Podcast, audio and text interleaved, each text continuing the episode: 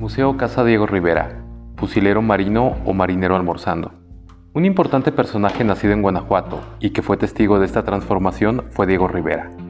De él presentamos la obra Fusilero marino o marinero almorzando, una de las obras cubistas más emblemáticas de Diego, pues en ella se pueden apreciar una asimilación brillante del movimiento vanguardista y de la influencia de Juan Gris y Pablo Picasso, precursores y maestros del cubismo. La obra fue adquirida entre 1935 y 1936 por el ingeniero Marte R. Gómez, quien la compró en la Galería Rosenberg en París.